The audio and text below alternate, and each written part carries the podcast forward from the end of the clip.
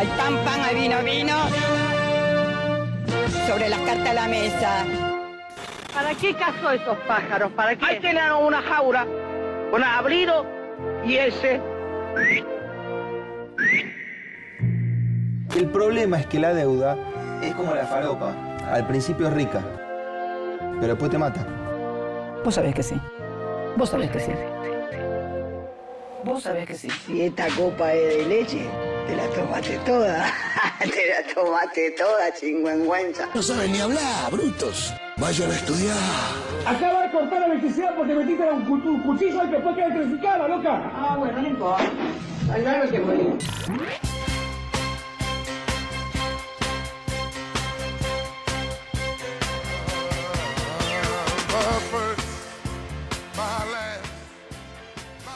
Muy buenas noches, agoberas, agoberos, ¿cómo les va?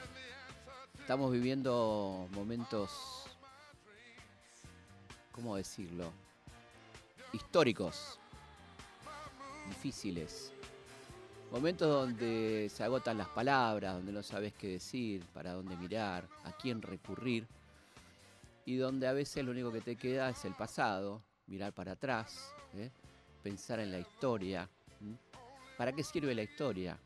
¿Cuánto tiene que ver lo que nos pasó con lo que nos pasa? ¿Cuánto podemos aprender de ese pasado? Todas esas cuestiones que nos planteamos día a día. Y vos decís, bueno, ¿y qué hacemos frente a esto? Bueno, una posibilidad es justamente hablar de historia. Y los quería invitar a ustedes a un evento muy particular que se va a producir el día miércoles 19 de octubre a las 20 horas en el Teatro Coliseo, donde estaremos con el querido amigo Tomás Rebor hablando de historia, hablando de construir el nuevo panteón. ¿Quiénes son las verdaderas mujeres, los verdaderos hombres que hicieron esto? La gente que nosotros nos importa y nos sentimos identificados. Para eso ustedes van a poder dejar sus opiniones, quién les parece que no puede faltar, a quién hay que sacar también del panteón. Este es panteón que vamos a armar y que vamos a presentar conjuntamente con Tomás el 19 de octubre, una fecha histórica realmente va a ser, seguramente, no lo tengo ninguna duda, el 19 de octubre en el Teatro Coliseo, así que eso les quería anunciar. Este, sé que algunos esperaban un anuncio un poco más importante, más determinante en estas horas clave de la historia argentina, pero esto es lo que tenemos por el momento. ¿eh? Esta, este primer paso, podemos decir, hacia hacer a la Argentina nuevamente grande como nunca debió de dejar de serlo. Que por supuesto siempre estamos en la posibilidad de volver a ser a la Argentina grande. Y para eso, por supuesto, es imprescindible la presencia del querido amigo Tomás Rebor, que me dijo que está llegando. Yo puedo seguir estirando, no tengo problema, pero me dicen, como dicen en la tele, acá me dicen que está llegando Tomás, así que no tengo por qué no creerle a la producción. Así que en un ratito, mientras ustedes van a comprar las entradas por Ticketek, ¿eh? Para el evento del día 19, ya lo tenemos acá con nosotros a la persona que ustedes estaban esperando en definitiva, que era y es Tomás Rebor. En un ratito aquí lo tenemos y seguimos charlando. Estás escuchando Maga por Nacional Rock. Lunes de 20 a 21. Maga.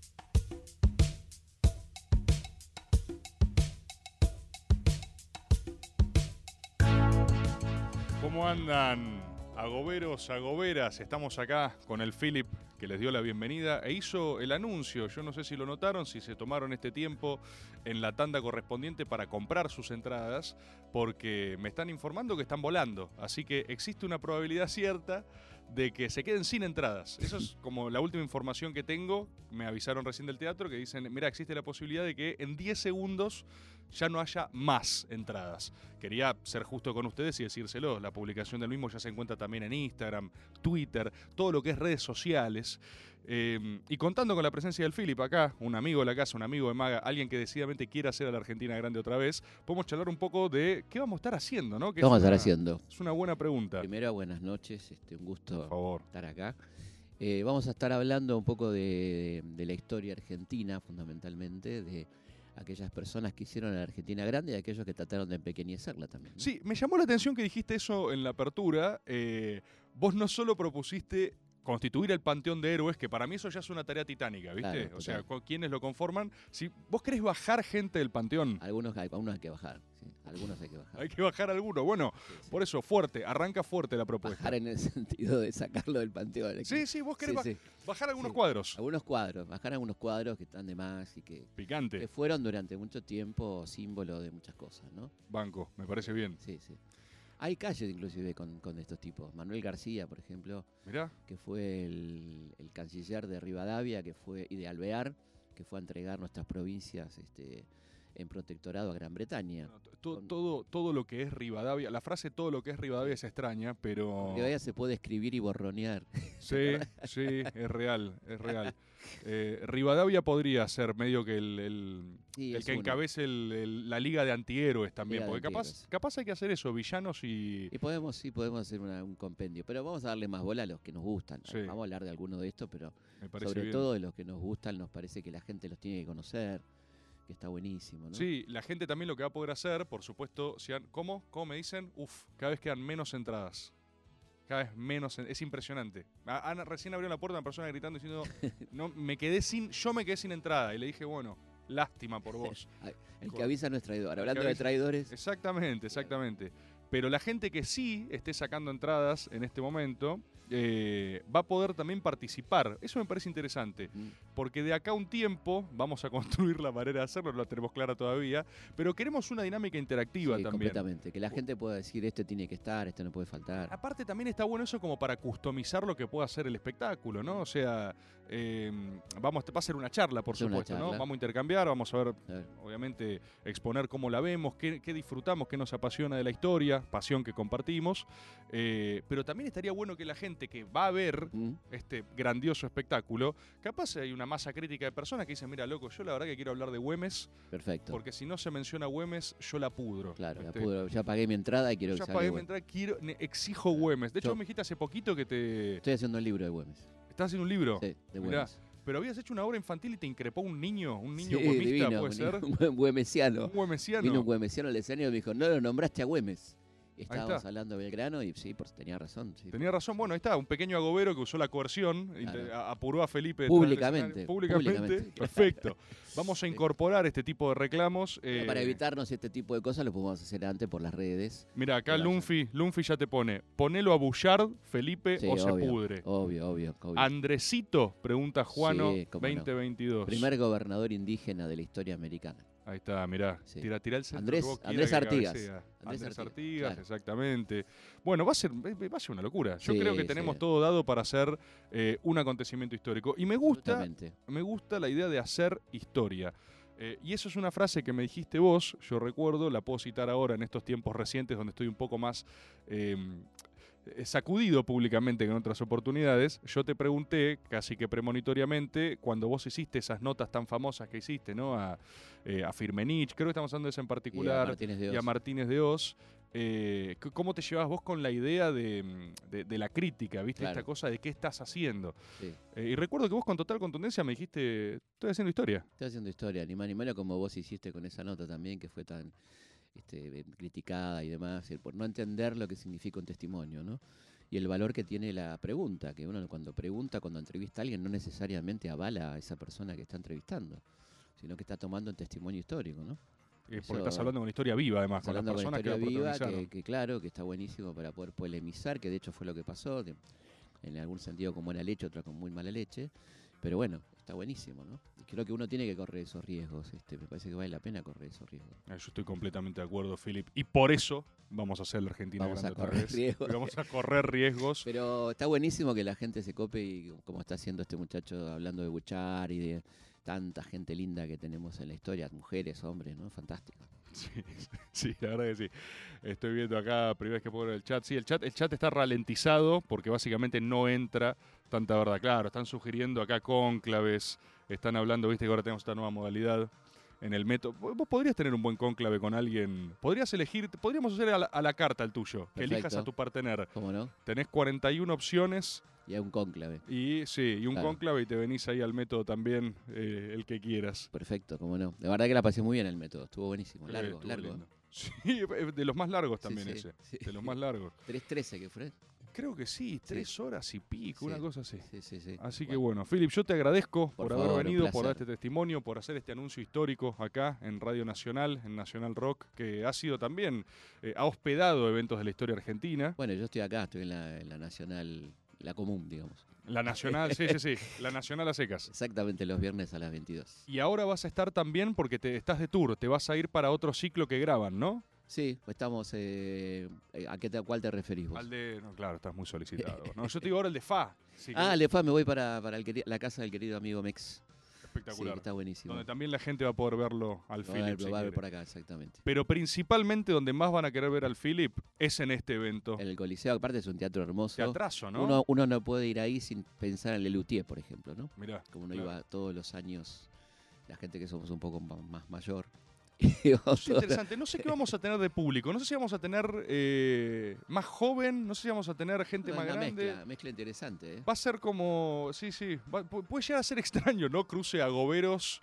Eh, agoberos hardcore con. Vos con piñismo tradicional también. Piñismo tradicional y no tanto. Un pi- piñismo más riborizado puede ser. Piñismo reborizado. Ahí están unos buenos concepts que están. Mirá acá, Lucio Cube ya sacó entrada, los veo allá. Qué grande. Sí, ya sacaste entrada. Lucio, tengo la obligación de decir que tuviste suerte, ¿eh? Porque me está. me está explotando el celular en este momento. Miles de personas diciendo, che, no puedo conseguir entradas, no puedo, por favor, consigue una Ah, reventa, Lucio. Antes que colapse la página, por. Juli Alves ya sacó, Skol 14, listo, ya saqué, iré solo, pero no me importa. Perla Nocte dice, ¿qué dice? Eh, hago 5 ves acá, Rebón, me quedé sin entrada, ¿qué hago? Se cayó Tiquetec. Y sí, sí, es lo que les estoy tratando de avisar, es lo que estoy tratando de avisar, hermano. ¿Qué Uno, uno, uno previene, pero viste, no siempre. No, no, es difícil. Bueno, querido, nos vemos pronto entonces. Ha- Hagamos eso entonces. Nos vemos pronto, vamos a empezar a coordinar, ya vamos a abrir a la gente las posibilidades de que eh, nos aporten quienes quieren el Panteón de Héroes, que propongan las bajas también las podemos baja decir, también, ¿no? la baja de cuadros también. Yo quiero que bajen a este, A este de una A vez. este bájelo, por favor. De una vez. y, Basta. com- y como sabemos, lo que salga, o sea, el testimonio que salga de ese evento histórico es casi que se publica de oficio e Sí, importa ya, en la historia argentina. va O a sea, ser un proyecto de libro. es un documento oficial, el Panteón Absolutamente, Histórico. O absolutamente. sea, generaciones del futuro se van a educar con eso como Panteón Histórico. Nuevo, el nuevo manual del alumno bonaerense.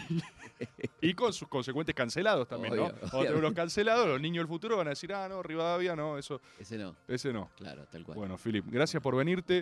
Eh, vamos a, sí, sí, sí, vamos a establecer una nueva pequeña tanda, por supuesto, por si algún, por si queda una entrada, por si queda una entrada les doy una tanda más, porque soy generoso nada más, ¿eh? Una tanda más y volvemos con un poquito de maga, un poquito de maga para despuntar el vicio, que la cosa está linda e interesante también. Ahora nos vemos un rato, goberos. Lunes de 20 a 21. Maga.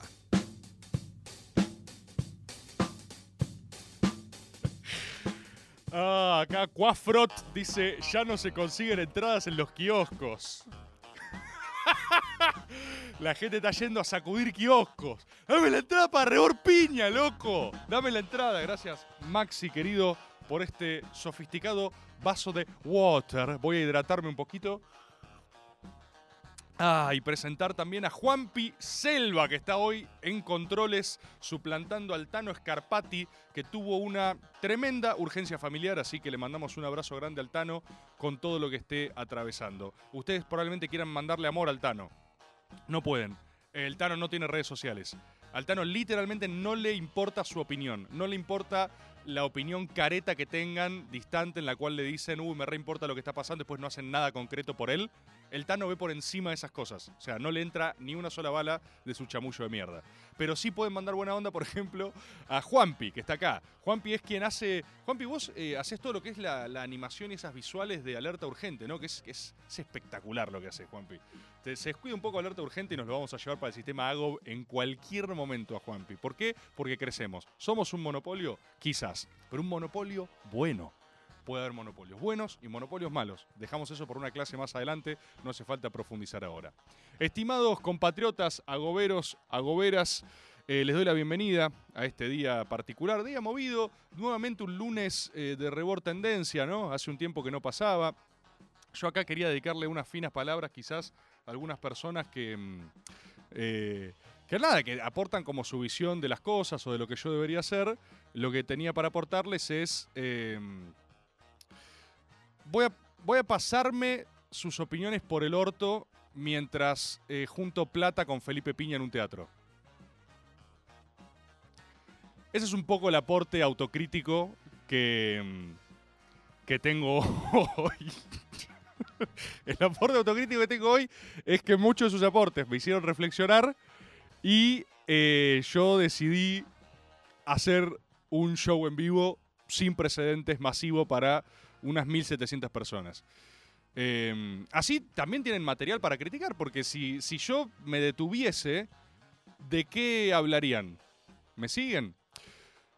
Eh, me, parece importante. Creo que quedan solo dos entradas, dice Eliande. Desh dice China hizo bien. Estas cosas te dan ganas de suscribirte. Les agradezco. Pasar el CBU. No, no, no, no. Yo nunca voy a pasarles mi CBU. La plata no es para mí. La plata es para el sistema AGOB, de la cual cobro yo. Pero es conceptualmente muy distinto. El objetivo del sistema AGOB es hacer la Argentina ganar otra vez, enriquecerme a mí, escandalosamente, y después distribuir al enorme ejército de personas que estamos incorporando. ¿eh? Es alucinante la gente que ya eh, trabaja, no en relación de dependencia, con el sistema AGOB. Alucinante. Ahora compramos AGOB TikTok. No sé si lo vieron. La compramos porque somos un monopolio, quizás, pero incorporamos a dos personas, dos personas fascinantes que venían trabajando en la trinchera del rebordismo. Las contacté porque no los podía contactar y les dije, hola, ¿quieren plata del sistema AGOB? Sí, tómenla. Y se las di. Y ahora saben que son empresarios exitosos. Deben tener 20 o 21 años, pero son empresarios exitosos. ¿Gracias a qué? A este sistema. Debo decirles igual que en los episodios de Hábil Empresario, de psicopatía, yo en Twitter, em, yo en Twitter hoy tengo casi 300 cuentas silenciadas. yo no bloqueo, bloqueé muy pocas veces. Yo solo bloqueé a Ramardo Bord porque me estaba copiando todos los tweets y dije, oh no, pedazo de hijo de puta. No. Y lo bloqueé y después bloqueé a Ramardo Bord 1. Esos son los únicos dos bloqueos que tengo. Y creo que puedo bloquearlos porque todo lo que considero Bord o Agob lo considero en última instancia mi propiedad espiritual. Entonces puedo suprimir esas personas. Y creo que no está mal. Ni es eh, una dimensión de genocidio porque son digitales. ¿sí? Entonces, las únicas dos personas que bloqueé fue Ramardo Bord en dos acepciones. Y al resto lo silencio. Silenciar en Twitter es una herramienta muy eficaz. Debería existir en Instagram. Porque, por ejemplo, te permite a vos ahorrarte las opiniones de personas insoportables, que son la mayoría de las que usan Twitter, sin el momento indecoroso de tener que dejarlos de seguir formalmente, ¿viste? Entonces, esa persona con la que ya tenés una suerte de buena onda careta, estos consejos de rebord para la vida cotidiana digital. Si vos ya tenés una relación careta con alguien y leer una persona una y otra vez solo te enrosca, como estoy seguro que a mí me tienen silenciados miles de personas, ¿entendés? Es saludable, está bien silenciar. Vos silenciás, la otra persona nunca se entera, dice, oh, mirá, Rebord nunca interactúo con él, pero la mejor me sigue y yo lo sigo. Somos mutuals, ¿viste? Y vos reís en silencio porque nunca tenés que leer sus opiniones de mierda. Entonces yo tengo muchísima gente silenciada y después últimamente lo que estoy haciendo es silenciar a Gobs. A Mansalva. A ustedes. ¿Por qué? ¿Por qué? Primero, por mi bien. Porque esto les quiero contar. Ustedes no saben lo enriquecedor que es entrar a una red social gigante como Twitter y solo ver tu cara. Una y otra vez. Es un episodio esquizofrénico, boludo. Y, lo que pasó el otro día, eh, hoy, no, el otro día, mirá, ayer también, fue que empecé a ver una nueva dimensión de locura que no había pasado antes. Veía a expresiones de mi cara discutir con otras expresiones de mi cara. Y ahí es donde dije, o sea, y cuando yo estuve a punto de contestar eso, como diciendo, hermano, eh, ¿a quién estás criticando? ¿Te hiciste una foto de perfil con mi cara? ¿Qué te, te pedazo de fracasado? Cuando em- estaba a punto de hacer eso dije, no, no, no voy a pelearme con eh, Cersei Lannister Board. Porque no es... ¿Se, se entiende? No es racional. No voy a tener una pelea con Cersei Lannister Board, ¿sí? Todo pasó porque... eh, y esta revelación yo se la dije a Sus. Eh, Bold People Problems. en un momento, en un momento le, le digo, es split, es 100% split, boludo. Eh, agarro y le digo a Sus, no importa qué hago fue, pero digo, no, mira lo que puse. Mirá, lo que puso Cuervo La Roquebord.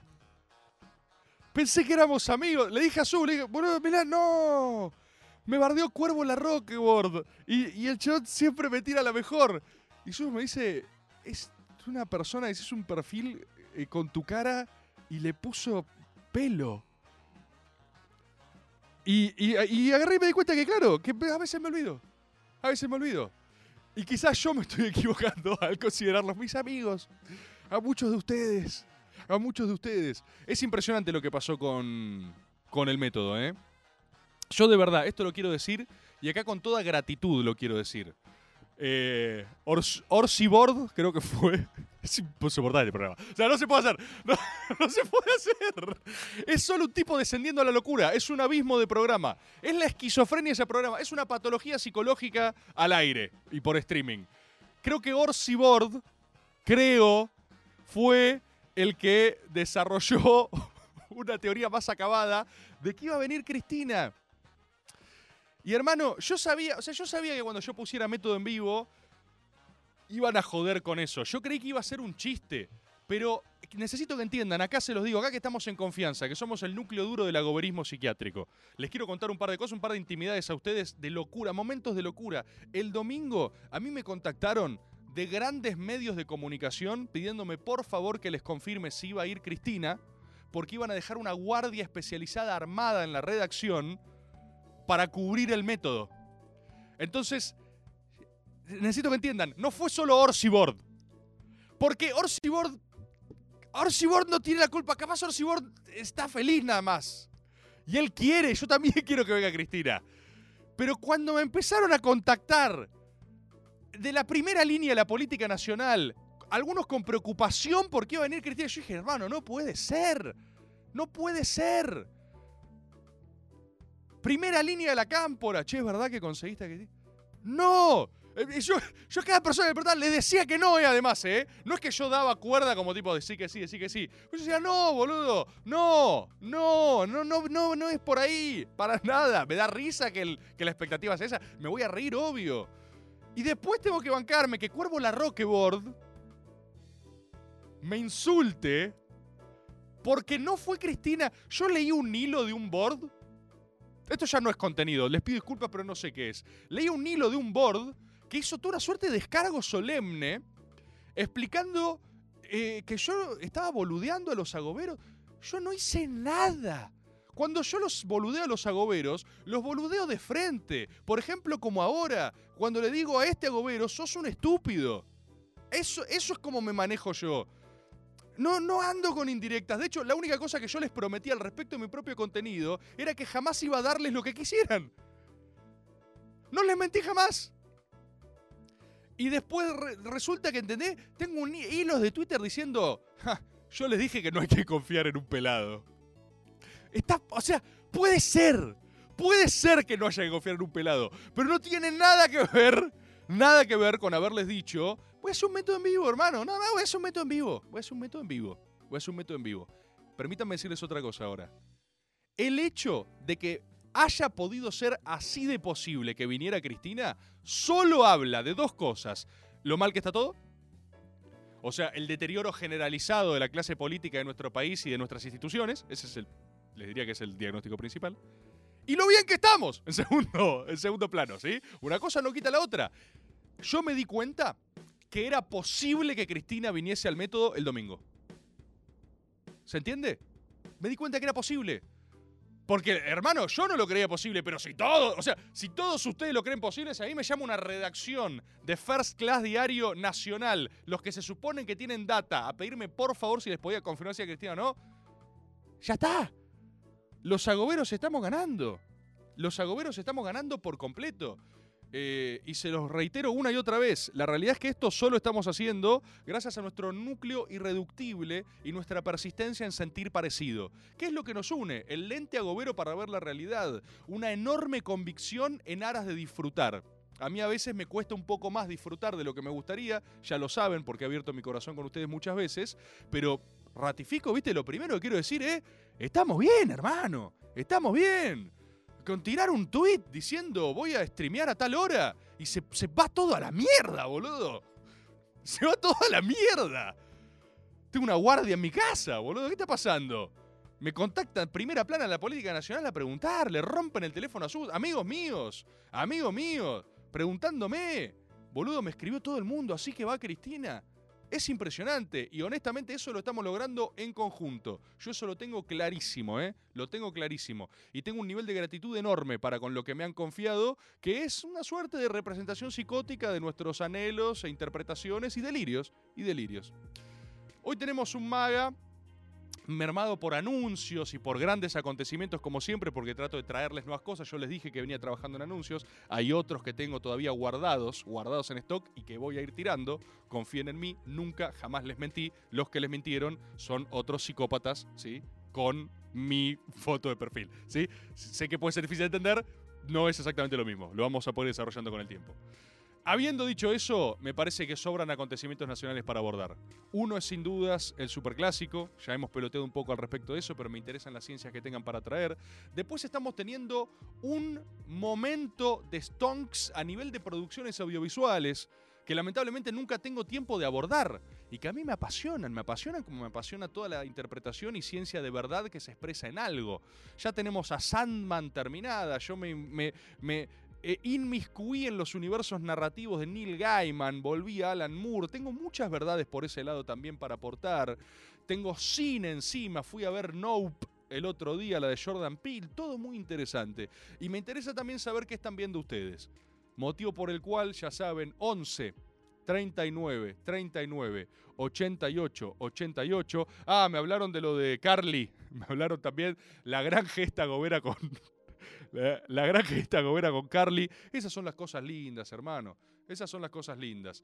Eh, para los que no saben, Carly hizo un disclaimer ahí en Twitter, agarró y dijo, che, loco, yo tengo este concurso y estoy perdiendo. Y una horda de psicópatas y desaforados Después me sentí un poco mal también. A mí me pasa eso, ¿viste? Porque de repente empecé a ver las otras fotos del concurso y como que vi gente esforzándose y dibujaban como, como unas, una, era una verga ese concurso, boludo. Nunca entendí qué hacía Carly. ¿Alguien entendió que era el concurso? Porque eran como una. Era como una. O sea, había un coso con tipo una suerte de dinosaurito. Eh, así, Sorete pone Lisa droga. Pero pará, o sea, eh, no daña la verdad, lo que no tiene remedio. Eran.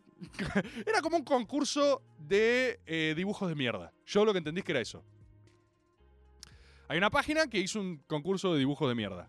Y entonces, distintas personas y participaban y decían, voy a hacer un dibujo, ¿viste? Entonces ponían una habitación y dibujaban un dinosaurio así mal dibujado. Y había que ganar, obviamente. Eh, y. Carly. Y, y Carly hizo el suyo y llamó a los agoberos y cada vez que. Y los agoberos van a estar. Los agoberos van a estar porque en las malas van a bancar. Yo tengo fe a los agoberos que van a bancar, ¿eh? Y los reventamos, por supuesto, porque era un concurso normal, era un concurso ATP de, de, dibujos de mierda. Y en un momento, como que después entré a ver los otros dibujos y dije, uy, imagínate esta persona, capaz está en la casa así. Y agarré y dije, claro, todo lo grande como es el agoberismo, tiene algo de terrible, ¿no? Esto es un debate filosófico eh, que me, resulta importante. No sé si están listos para esto. Pero a mí me gusta mucho Almafuerte. Eh, no solo la banda, la banda también me gusta, pero me gusta eh, el hombre por quien nombraron a la banda Almafuerte, que yo no sé si esto lo saben. Pedro Bonifacio Palacios, ¿no? apodado Almafuerte. Eh, poeta, político, un tipo interesantísimo del suelo nacional. Es quien escribió eh, Più Avanti, ¿sí? No te sientas vencido ni a un vencido, no te sientas esclavo ni a un esclavo, ¿no? Uh, en un momento me lo sabía de memoria. Trémulo de pavor, piénsate bravo y arremete feroz, llama al herido, ten el tesón del clavo enmohecido y no la cobarde intrepidez del pavo, que amaina su plumaje al menor ruido, sé como el robledal que nunca llora eh, y cuya grandeza necesita el agua y no la implora. Qué, lindo, que, que muerda y vocifere vengadora, ya rodando en el polvo tu cabeza. Vos lees eso y lleva bríos a tu alma, estás para combatir. Pedro Bonifacio Palacios tiene en, sus evangélicas negras, tiene esta cosa que dice... Em, ah, se me pone la piel de gallina, boludo, me emociona mucho. Eh, tiene esta cosa, este concepto que dice lo grande está siempre solo, ¿viste? Yo no, estoy de acuerdo con eso, no estoy de acuerdo con eso. Habla también de la tempestad de los grandes hombres, del el- el temperamento tempestuoso, porque se requiere esa tempestuosidad para acometer las grandes obras. No estoy del todo de acuerdo con eso, pero sí creo que hay algo de ese eco que reverbera en que todo momento, viste, de, de- de gran conformación, de una popularidad o de un algo, así como tiene enormes responsabilidades, como decía el tío Ben en Spider-Man, tiene como daño, tiene daño colateral, ¿viste? Y eso a veces me pone triste. Me- eh, este es un momento ahora como en el Chicas Pesadas, ¿viste? Cuando aparecía la que se parece a Drew Barrymore y habla y dice, eh, me gustaría que todos pudiéramos darnos un abrazo de amor. Y uno le dice, che, vos no venís a este colegio.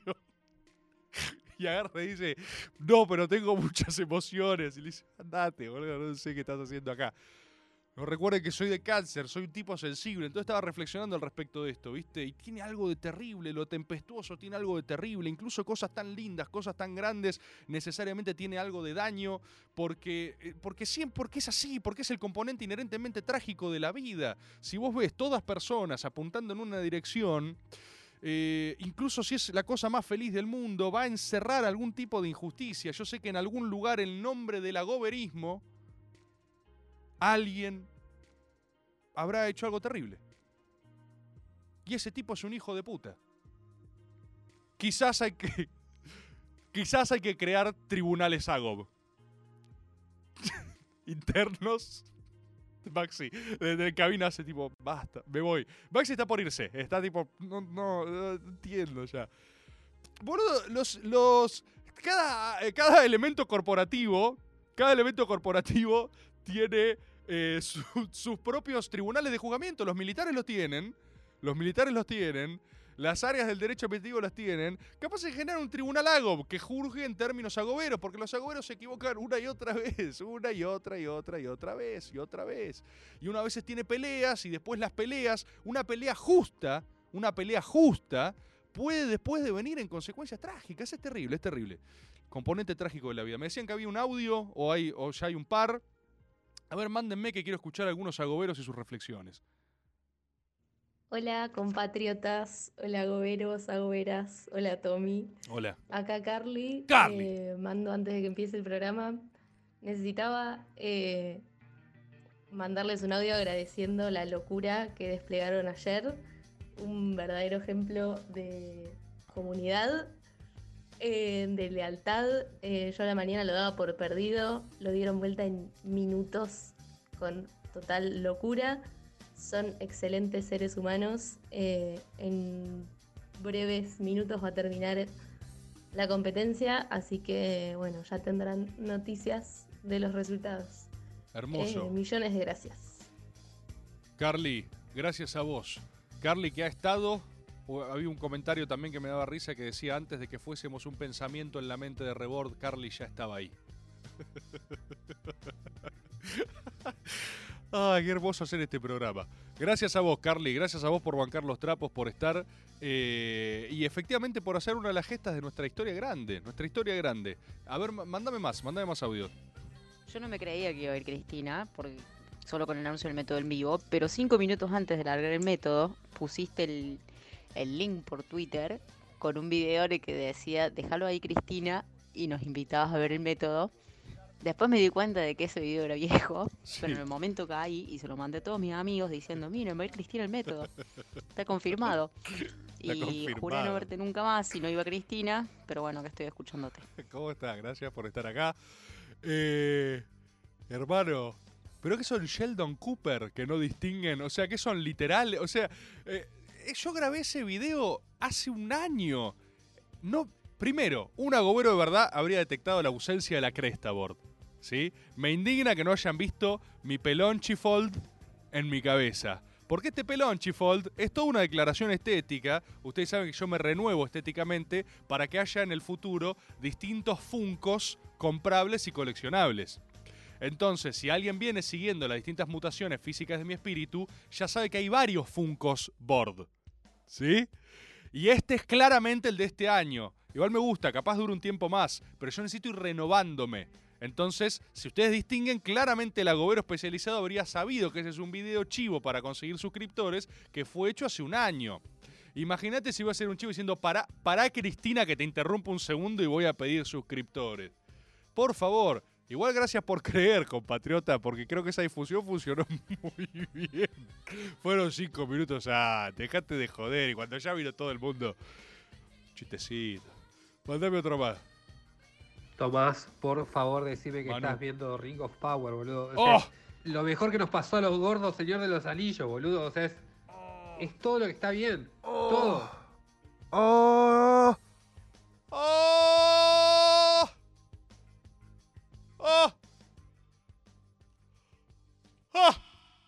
Lo... ¿Por qué me mandas el eco ahí? Lo bien que me hace. ¡Ah, shit! Dice la que tenga. ¡Ah, shit! Shit. Lo, lo tiene el personaje ese de Wire. ¿Vieron que vino y decía? ¡Ah, shit! Personajazo. Lo bien que me hace. El otro día le dije a Sus que no me, no me dio. Sus. Sus ve Rings of Power para dormir. Lo cual, para mí, es espiritualmente demoledor.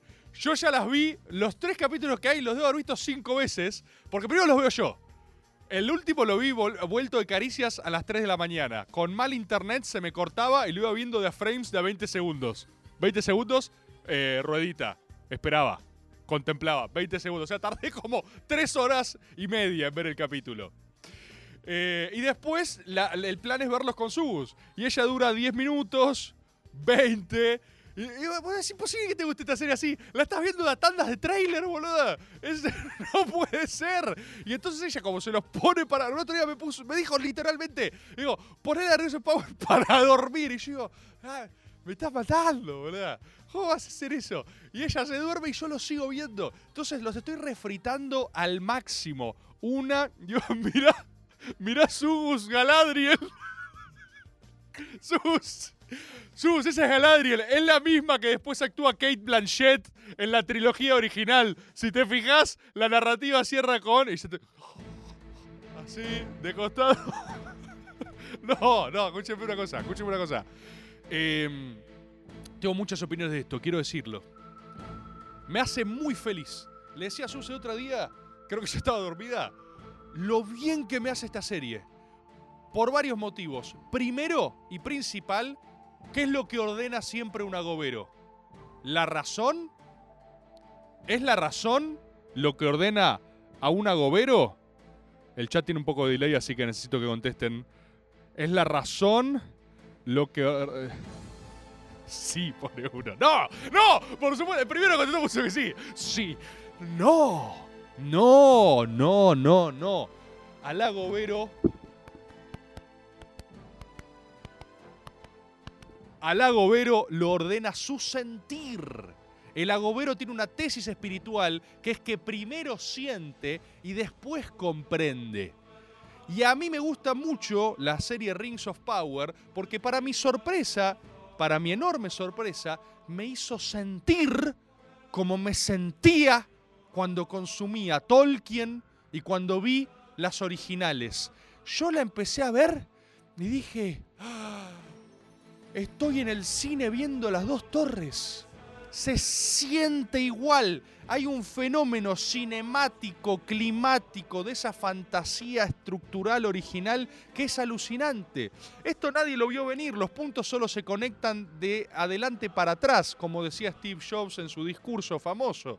Pero este ha sido un gran año para la fantasía narrativa, para la fantasía como género clásico. No sé si lo notaron, pero arrancó con eh, Elden Ring, que Elden Ring generó un universo narrativo impresionante que está muy refritado y muy utilizado también simbólicamente en Rings of Power.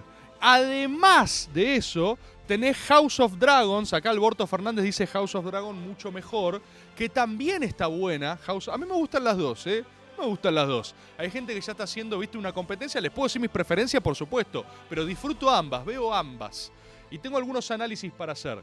Elden Ring, lo primero que quiero decir es que el gaming, los videojuegos, hace ya mucho, no estoy diciendo ninguna novedad, lo digo para el que no lo sepa, están siendo una fuente de narrativa moderna a la altura de las mejores novelas clásicas que han existido. Miyazaki es un artista particular de eso.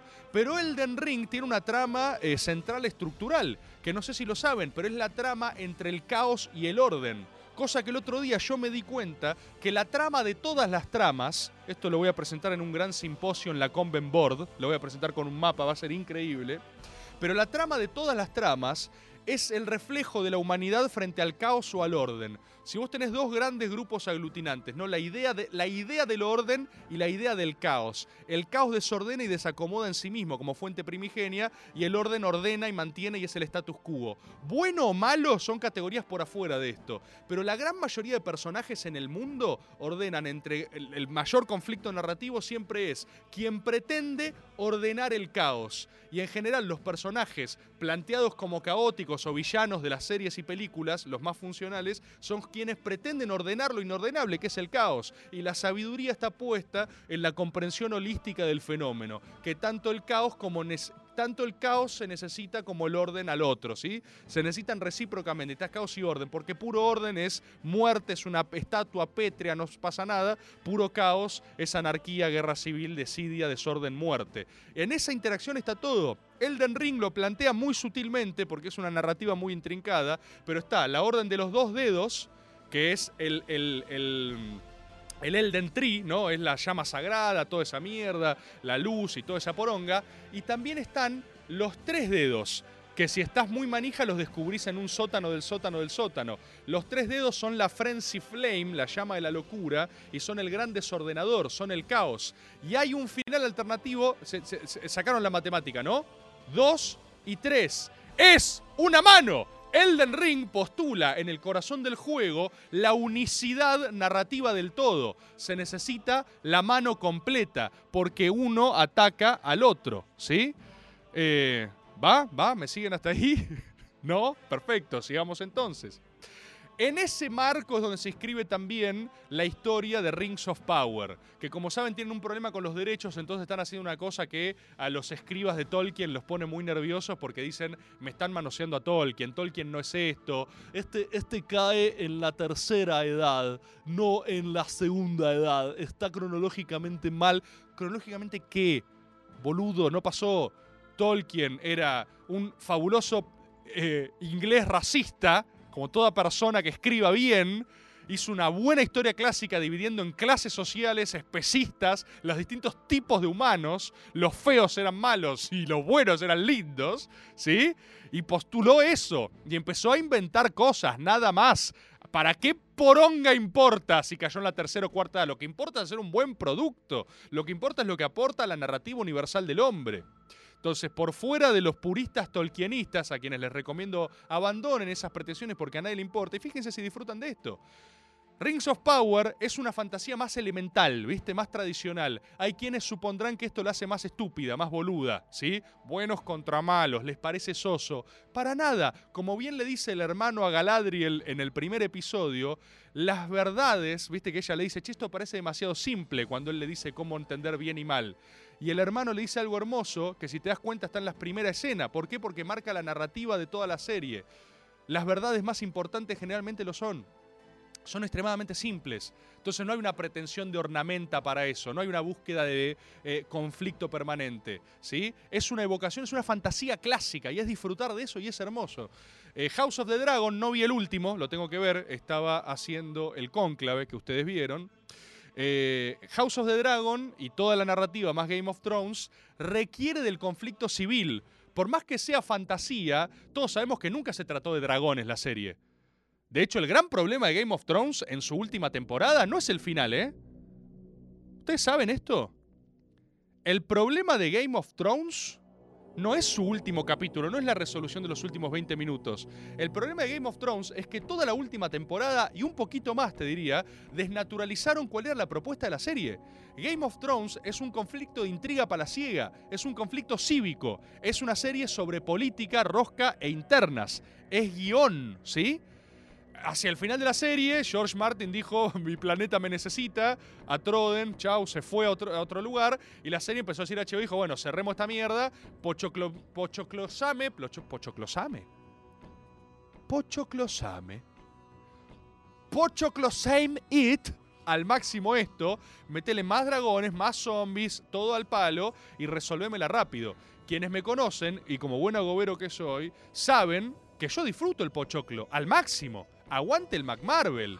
Les di a maslatón y al africano. Si eso no es ponerle cheddar bacon al helado, no sé qué es. A mí me gusta eso. Pero me gusta que las narrativas se parezcan a sí mismas. Entonces, cuando vos me haces un contrato, el contrato electoral del Frente de Todos, cuando vos me haces un contrato como consumidor, ¿sí? Eso a mí me genera algo que no, no, me- me quiebra ese disfrute. Y lo que tenés es una diferencia. Después lo puedes disfrutar o no, está quien le guste y quien no le guste. Pero el problema de guion fue ese, no el último episodio. El mismo final de Game of Thrones podría haber sido excelente. El mismo, pero necesitaba dos temporadas más. Dos temporadas más. Entonces, House of the Dragon retoma eso. ¿De qué se trata House of the Dragon? De la interna. Requiere conflicto civil, no es eh, Señor de los Anillos, no es buenos versus malos. Y me parece que en esa diferencia radica quien se quiera posicionar o quien quiera preferir uno, uno u otro. A mí, la verdad que me gustan los dos. Si algo está bien realizado, me gusta cualquier cosa. ¿Viste? Yo últimamente tengo como este miedo de si yo simplemente he bajado mis expectativas o solo me estoy volviendo más pelotudo con el paso de los años. Ambas pueden ser ciertas, pero otro día con, eh, con mucho pesar, yo no suelo, ustedes saben esto, porque a lo, a lo gobero no le gusta esto, pero eh, yo no suelo hacer contenido de lo que no me gusta, ¿no? No lo suelo hacer. Como práctica profesional ya no lo suelo hacer, porque hay tanta cosa linda en el mundo, hay tanto para elogiar, y yo creo que la fuerza creativa y la fuerza del Eros es tanto más poderosa en el gran orden universal de las cosas, y esa es la que verdaderamente trasciende, y siempre está destinada a sobreponerse al Thanatos, que yo me concentro en eso. Cuando yo veo algo que no me gusta, de contenidos, de consumos, que me pasa permanentemente, no agarro y digo, hilo sobre por qué esto no funciona, esto, esto está mal. El último video del youtuber, no, que de vos se ocupen los que les gusta, hermano, y yo me, me ocuparé en proponer algo superador, ¿sí? Em, pero si les interesa eso, yo, el primero con el nombre, Nope, Boca, Nope, ¿qué te generó? Nope, me gustó. Eh, si quieren una que no me gustó, eh, Fito apareció otra vez. Eh, a, mí, a mí hay una el otro día, me puse a ver Thor, Love and Thunder. ¿Sí? Thor. Me puse a ver Thor, Amor y Trueno.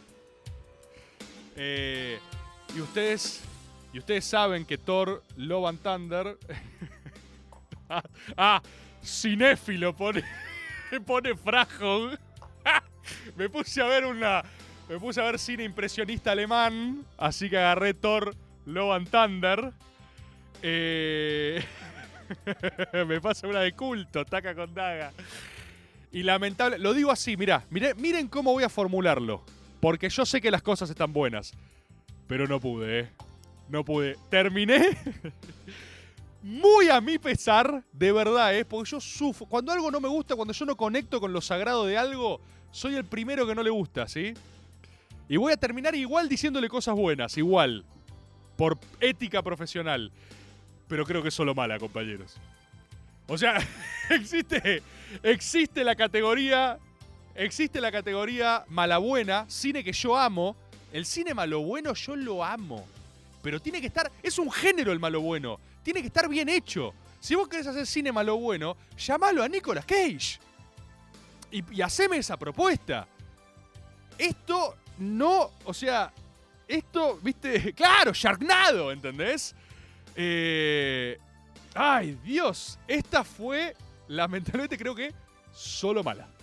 Tipo, la terminé y dije, Marvel, tenemos que hablar. Yo no estoy en la línea de que ahora todo es basura, ¿eh? La de Sam Raimi, Doctor Strange, la banco al palo. La última de Spider-Man, el otro día el Tano Scarpati, más enojado el Tano. Tano está más enojado con Marvel, ¿eh? Perdón que lo queme así justo hoy que no está. Está más enojado. Me dice, Marvel me está dando mucha falopa de la mala, me dice. Y yo quiero, necesito un poco de la buena, me dijo el Tano. Porque yo le banco la mala igual, me dice el Tano. Las miro todas, pero necesito que no me la rebaje tanto. Porque todos vemos que la está rebajando, dice el Tano. Yo le digo, Tano, te dio Spider-Man.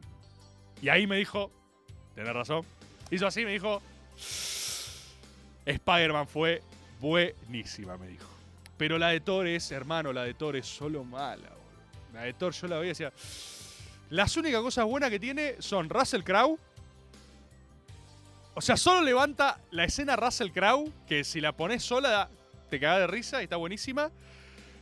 Y, y mira, acá Cindy Pollack dice puro fanservice. Ojo, porque el fanservice, si está bien hecho, justamente es fanservice. Es bueno. Acá me parece que son otros los problemas que tiene.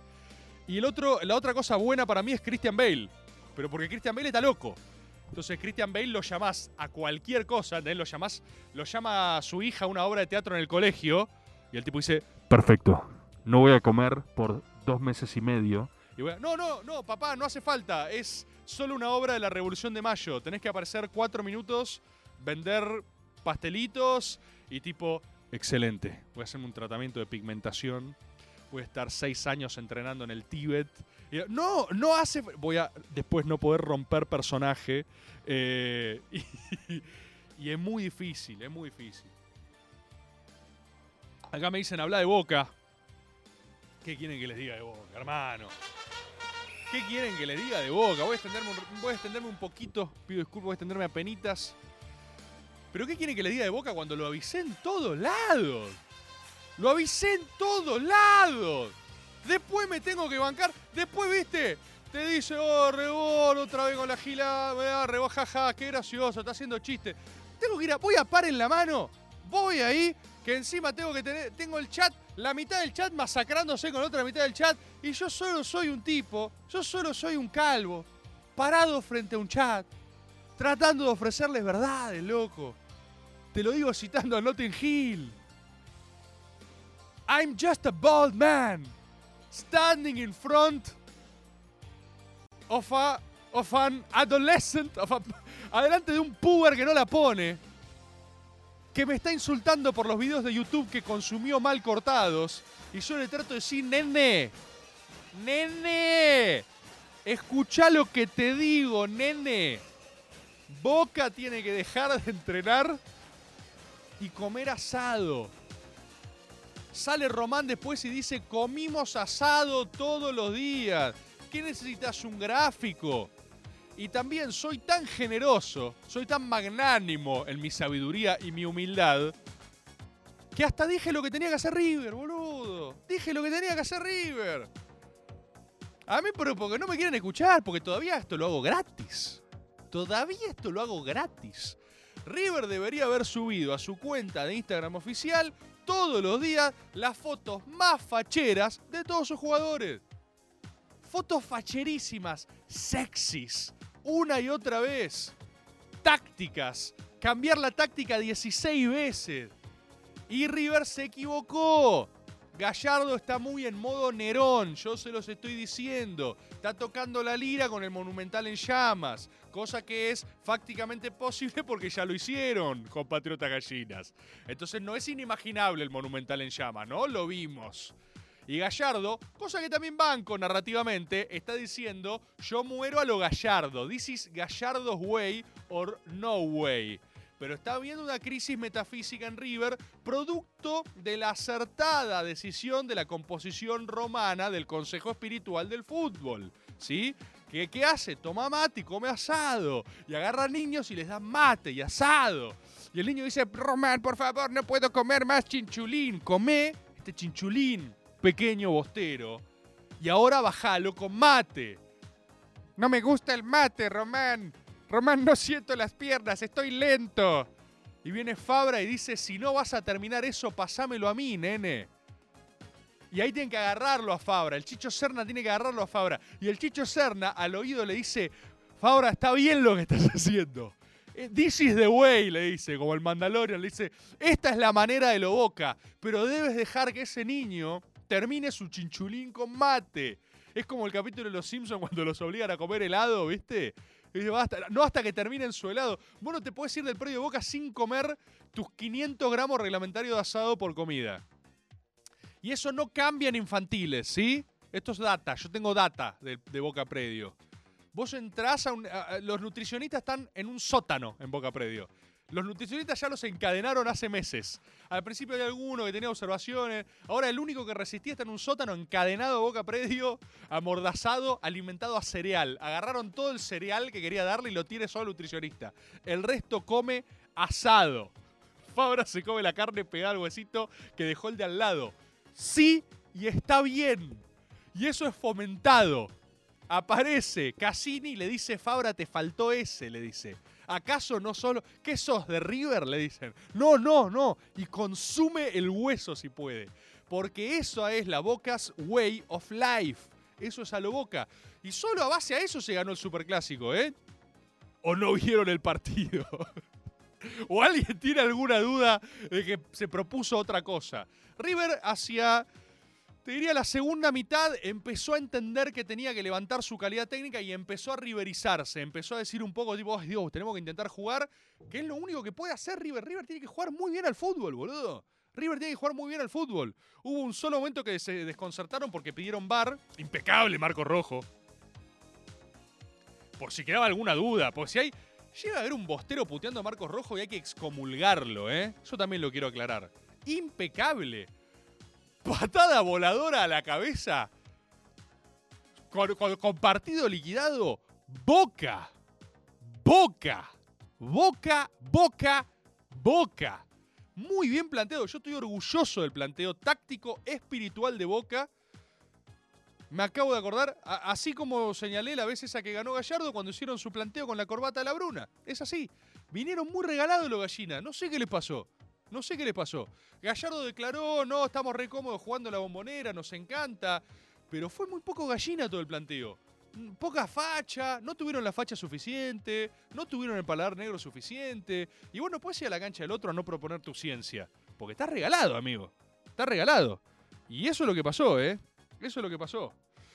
Eh, compatriotas, tengo algún mensaje más, audio y algo. ¿Querés mandar una última cosa y nos despedimos? Ya estamos igual, tiempo complementario total. Pero si quieren. Mira, Chubaca Gord, lamentablemente no voy a poder desarrollar ese punto. O sea, la verdad que estuviste bien. Deberíamos hablar de eso en este programa, ¿eh? La verdad que tenés razón. O sea, yo no te voy a mentir. Es cierto lo que aporta Chubaca Board. Yo saben, yo no soy negado ni a la crítica, ni a revisar lo que estamos haciendo, ni a pensar. Es verdad lo que dice. Pero lo vemos el lunes que viene. ¿Les parece? Lo vemos el lunes que viene. Miércoles nos vemos en Par en la Mano. Jueves nos vemos en Caricias. Próximo domingo vuelvo a hacer cónclave. Conclavord. Dios, estaba servido y no lo, había- no lo puedo creer. No, lo puedo creer. Perfecto. Domingo que viene vuelvo a hacer un cónclave. ¿Con quienes, por si no lo tienen claro, con quienes se nos recanten las pelotas? Chao, agoberos. Gracias por todo.